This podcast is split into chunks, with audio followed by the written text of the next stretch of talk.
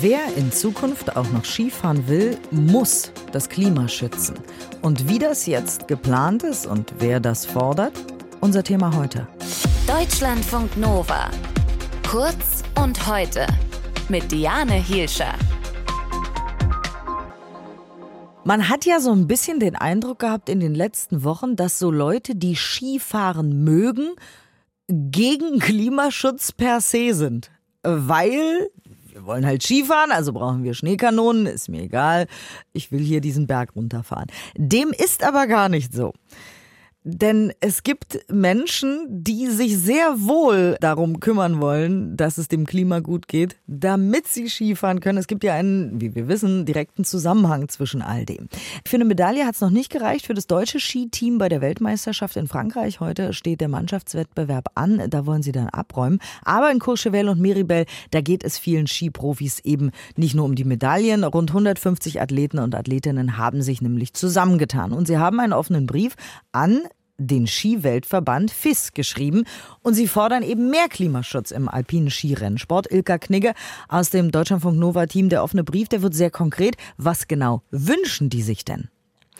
Bis 2035 soll der Verband klimaneutral sein und zwar ohne Kompensation von CO2. Die FIS, die soll eine Nachhaltigkeitsstrategie vorlegen und auch eine Nachhaltigkeitsabteilung einrichten und sich dabei unabhängig kontrollieren lassen. Und die Athletinnen und Athleten fordern dabei vollständige Transparenz. Der Präsident des Internationalen Skiverbands, äh, Johann Elias, der sagt, der Verband, der sei als erster weltweit schon jetzt klimapositiv. Ähm, die Athleten sehen das aber anders. Wieso?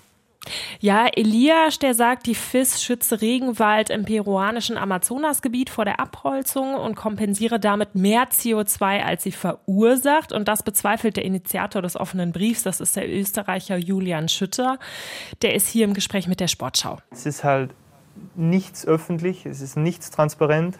Man findet keine Angaben zu, wie viel Regenwald, wo der überhaupt ist, wie viel sie da investieren wie viel CO2 die FIS überhaupt ausstößt als Organisation, weil anscheinend haben sie ein internes Audit gemacht, das findet man auch nirgends. Die Sportschau und auch er sagen, sie haben deshalb nochmal angefragt bei der FIS, keine Reaktion. Und ganz generell, da ist auch umstritten, ob jetzt Regenwald erhalten und damit die eigene Klimabilanz herunterrechnen unter dem Begriff klimaneutral fallen sollte. Daher fordern die Sportler einfach selbst kein CO2 mehr zu verursachen. Wie wäre das denn möglich im alpinen Skirennsport? Ja, Sie wünschen sich, die Saison, die sollte nach hinten verschoben werden, der Rennkalender geografisch angepasst. Dann sollten die nationalen Verbände unter der FIS zur Nachhaltigkeit verpflichtet werden und die ganzen Veranstaltungen, die sollten sich auch wandeln. Also die Profirennen zum Beispiel mit besserem ÖPNV-Angebot für die ZuschauerInnen, mit klimafreundlichem Catering und so weiter. Wie realistisch ist es jetzt, dass diese Forderungen tatsächlich umgesetzt werden? Ja, einige davon sind ziemlich schnell umsetzbar und viele auch überhaupt nicht neu. Also die Saison Saison nach hinten verschieben und auch weniger Rennen machen. Das hat zum Beispiel der Alpindirektor vom Deutschen Skiverband schon vorgeschlagen, das ist schon länger her. Es könnte laut ihm Anfang oder Mitte November losgehen und bis Mitte März gehen. Also diese frühen Rennen, aktuell geht es ja zum Beispiel schon im Oktober los mit dem Weltcuprennen in Sölden. Die waren diese Saison sowieso hoch umstritten. Also wir erinnern uns an diese Bilder von den grünen Wiesen und dann war da so eine weiße Kunstschneepiste in der Mitte durch. Der deutsche Skirennläufer Thomas Dresden, der hat im ZDF damals gesagt, die Profis, die müssen ja für so frühe Rennen dann auch noch im Sommer trainieren auf den Gletschern.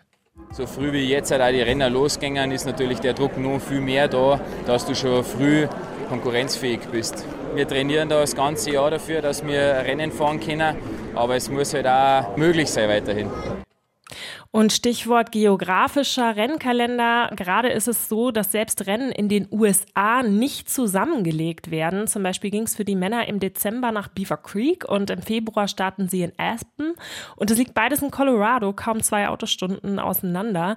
Und die ganzen Weltteams, die jetten da aktuell zweimal zum Beispiel von Europa in die Staaten und zurück, anstatt die Rennen einfach nacheinander stattfinden zu lassen. Und am Ende macht es den eigenen Sport ja auch kaputt.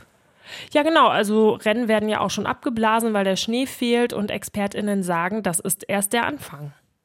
Bei den Projektionen zum Beispiel, wie viele Skigebiete sind noch schneesicher. Da sind Ende des Jahrhunderts entweder ein Drittel noch schneesicher in Österreich, wenn wir nichts tun, oder zwei Drittel, wenn wir Klimaschutz betreiben. Das sagt Robert Steiger von der Universität in Innsbruck in der Sportschau, der hat das untersucht. Aber der FIS-Präsident Elias, der hat zuletzt noch von Training zum Beispiel in Skihallen in Dubai geträumt. Also das klang eher nach Expansion als nach einer Zurückhaltung und nach Klimaschutz. Rund 150 Skiprofis fordern von ihrem Weltverband der FIS mehr Klimaschutz, wie das gehen soll, wie das gehen kann und warum das natürlich nötig ist. Ilka Knicke hatte die Details. Dankeschön dafür. Deutschlandfunk Nova. Kurz und heute.